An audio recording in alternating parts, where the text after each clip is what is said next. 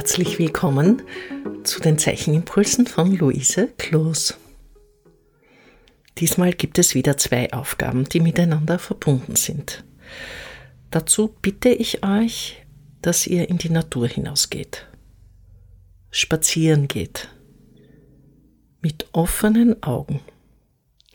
Die erste Aufgabe ist, dass ihr euch Blätter und andere Pflanzenteile aus der Wiese oder vom Wegrand sucht, die ihr euch mit heimnehmt, um sie zu pressen. Es können auch Gräser sein oder zarte Blüten, nur keine zu dickfleischigen Pflanzen. Legt diese Blätter flach zwischen Zeitungsblätter oder Küchenrollen. Die nehmen die Feuchtigkeit besonders gut auf. Die Blätter berühren sich dabei gegenseitig nicht. Lasst viel Platz zum Pressen. Wenn sich alle gesammelten Pflanzen so vorbereitet sind, beschwert sie gut, damit sie platt gedrückt werden. Das dauert einige Tage. Die Sammeltätigkeit hat schon sehr früh in der Menschheitsgeschichte begonnen. Dieses Sammeln heute hat damit zu tun, dass ihr nur etwas nehmt, was euer Auge anzieht, dass ihr euch von Sammelobjekt zu Sammelobjekt verliebt, dass ihr sagt, oh, das ist schön oder ah, das ist auch schön, das habe ich so noch nicht wahrgenommen. Mit diesem Entdeckerauge, mit diesem Staunen geht ihr heute, um eure Blätter zu sammeln. Diese gepressten Blätter braucht ihr für einen späteren Impuls, aber die Vorbereitung ist jetzt nötig. Die zweite Aufgabe ist der Blick in die Bäume beim Gehen im Wald, in der Natur. Versucht euch dann zeichnerisch an einem Baum. Ihr könnt einen ganzen Wald zeichnen oder ein Waldstück oder einen ganzen Baum. Worauf kommt es an? Zuerst auch hier schaut, ob der Wald oder der Baum eurer Zuneigung entspricht ob ihr sagt, ah, das ist schön, das mag ich, das gefällt mir. Und das stelle ich mir vor, dass ich es schaffe. Mit dieser Einstellung geht ihr an die Zeichnung heran. Der Blick auf das Objekt Baum geschieht dann folgendermaßen. Ihr haltet eure Augen parallel und ganz ruhig.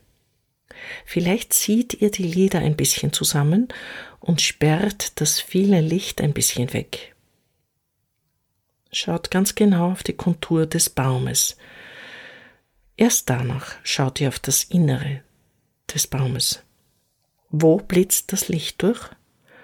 Dort, wo es nicht durchblitzt, sind viele Kumulierungen von Blättern oder Nadeln, je nachdem, welchen Baum ihr euch auswählt. Ihr schaut oder fotografiert. Vielleicht findet ihr einen Platz zum Sitzen. Eine Zeichnung eines Baumes oder eine Zeichnung von einem Wald sind ein bisschen unterschiedlich. Ein Wald zeichnet sich immer auch durch die Stämme aus. Die sind in der Zeichnung parallele Linien, die schwingen. Aber bei beiden schaut ihr, wie ihr mit kleinen Elementen diese Verdichtung der Blätter oder Nadeln zart anzeichnen könnt. Ihr habt die Wahl, ob ihr im Wald selbst einen Platz findet, um zu zeichnen, oder ob ihr Fotos anfertigt und euch an euren Zeichenplatz zu Hause setzt. Jedenfalls zu Beginn eurer Zeichnung gebt ihr euch ein Feld vor. Ein kleines Rechteck oder Quadrat auf dem Blatt, denn ein Baum ist jedenfalls viel größer als ein Zeichenblatt. Damit ihr euch nicht verliert, ist es besser, erst einmal in einem kleinen Feld zu arbeiten. Versucht den Baum von außen her in seiner Größe festzulegen, eben indem ihr ein Quadrat oder Rechteck zeichnet. Innerhalb dieses Rechtecks zeichnet ihr dann zart die Kontur an. Bei Caspar David Friedrich kann man schön sehen, wie er das bei den Nadelbäumen mit einem Dreieck macht. Bei einem großen Laubbaum ist es eine andere Form. Also zuerst einmal eine Kontur festlegen, ganz zart, so dass ihr euch eine visuelle Orientierung innerhalb dieses Geschehens gibt. Dann arbeitet ihr diese Kontur mit kleinen Elementen heraus. Mit diesen markiert ihr immer wieder die Kontur. Seine Striche oder kleine Blättchen oder Wellenlinien oder kleine Kriegseln. Die wiederholen sich dann für den ganzen Aufbau des Blattwerks innerhalb deines Baumes. Ihr müsst euch den Baum oder das Waldstück genau anschauen. Wo findet was statt, wo nicht? Wo kumuliert es? Wo bricht Licht durch? Erst am Ende kommen der Stamm oder Teile eines Astes mit zwei parallelen Linien. Dafür spielt es eine große Rolle, was sich in eurer Zeichnung abspielt. Das Bild von außen ist eine Anregung, aber die Logik entwickelt sich aus der Zeichnung heraus. Darauf geht ihr ein. Diese Übung kostet eine kleine Überwindung, weil es viel Arbeit erscheint. Aber es ist sehr lohnend. Denn ihr werdet sehr viel Information über das Wesen des Baumes aus der Zeichnung erhalten. Ein Baum hat so viele gute Funktionen für uns. Er ist ein Wunder. Er gibt permanent Sauerstoff ab. Die Luft, die wir brauchen, um zu atmen. Im Sommer gibt er die Kühle, den Schatten.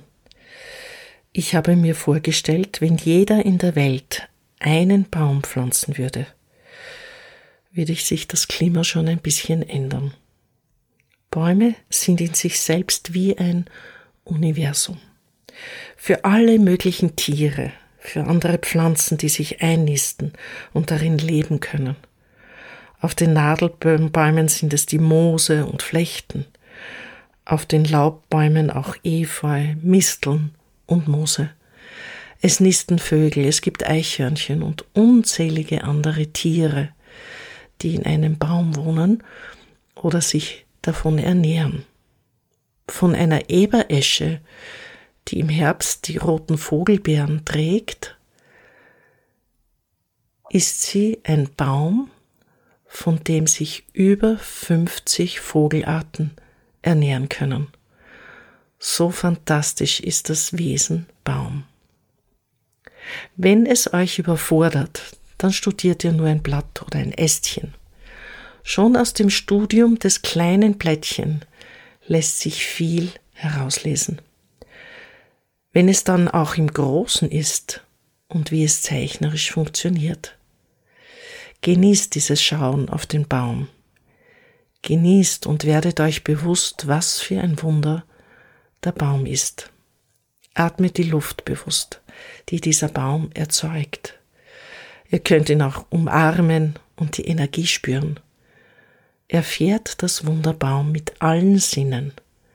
Vielleicht duftet der Baum, Vielleicht hört ihr etwas im Baum.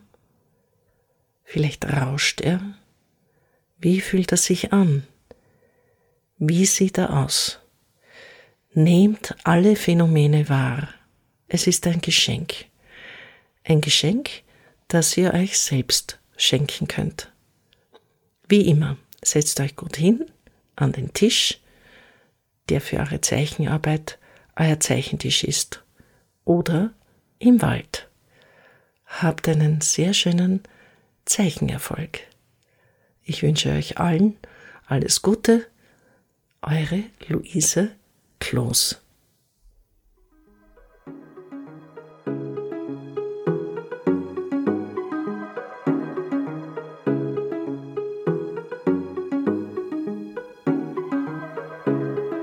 Dieser Podcast wird im Rahmen von Kunst und Kultur im digitalen Raum vom österreichischen Bundesministerium für Kunst und Kultur und dem Land Steiermark Kultur finanziert.